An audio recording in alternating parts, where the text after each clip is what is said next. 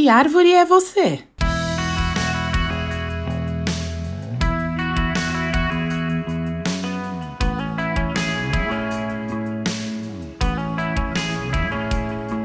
Mães e pais de crianças pequenas devem conhecer o Palavra Cantada, uma dupla que canta músicas infantis, educativas e também algumas do folclore brasileiro. Eles têm uma música chamada Pomar, que ensina as crianças o nome das árvores e as respectivas frutas que elas produzem.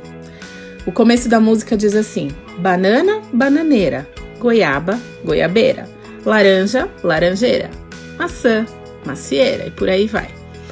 Se a gente cantar banana macieira perto de uma criança, ela vai falar que tá errado. Mas é óbvio, né? Uma bananeira nasceu apenas para dar bananas, assim como a macieira para produzir maçãs. Uma árvore é identificada por seus frutos. É assim que começa o texto bíblico que vai nos servir de base para a reflexão de hoje.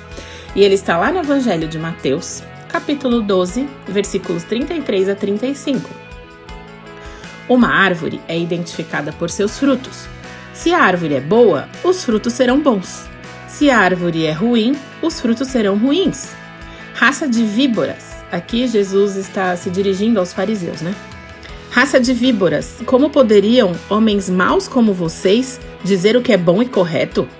Pois a boca fala do que o coração está cheio. A pessoa boa tira coisas boas do tesouro de um coração bom, e a pessoa má tira coisas más do tesouro de um coração mau. Através dessa figura da árvore e dos frutos, a intenção de Jesus é chamar a atenção dos fariseus e também de todos nós que vamos ler esse texto, para que olhem para dentro de si e façam uma análise sobre o que realmente existe lá dentro.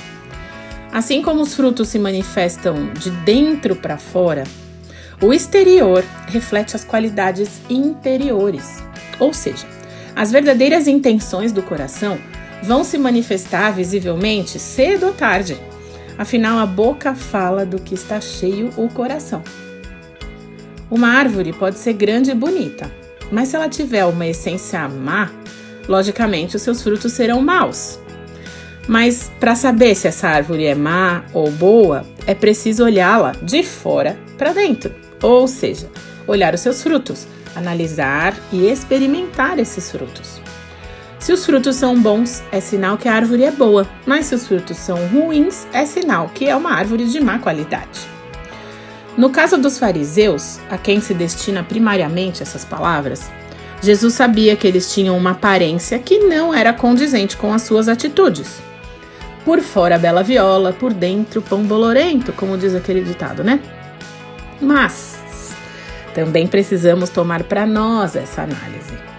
Já que, pela nossa natureza humana e pecadora, tendemos a ser hipócritas, falsos e mentirosos, entre outras características ruins também, né? Um bom coração é repleto de tesouros bons que nós podemos compartilhar com outras pessoas. Então, a nossa luta diária deve ser fincar e aprofundar as nossas raízes em um bom solo aquele que irá nos nutrir e nos fazer produzir bons frutos. E esse solo é o nosso Senhor Jesus Cristo, é Deus. Quanto mais estudamos a Bíblia e conhecemos o caráter de Deus, mais sensíveis ficamos ao direcionamento do Espírito Santo, mais moldamos a nossa mente e o nosso coração e melhores se tornam os nossos frutos.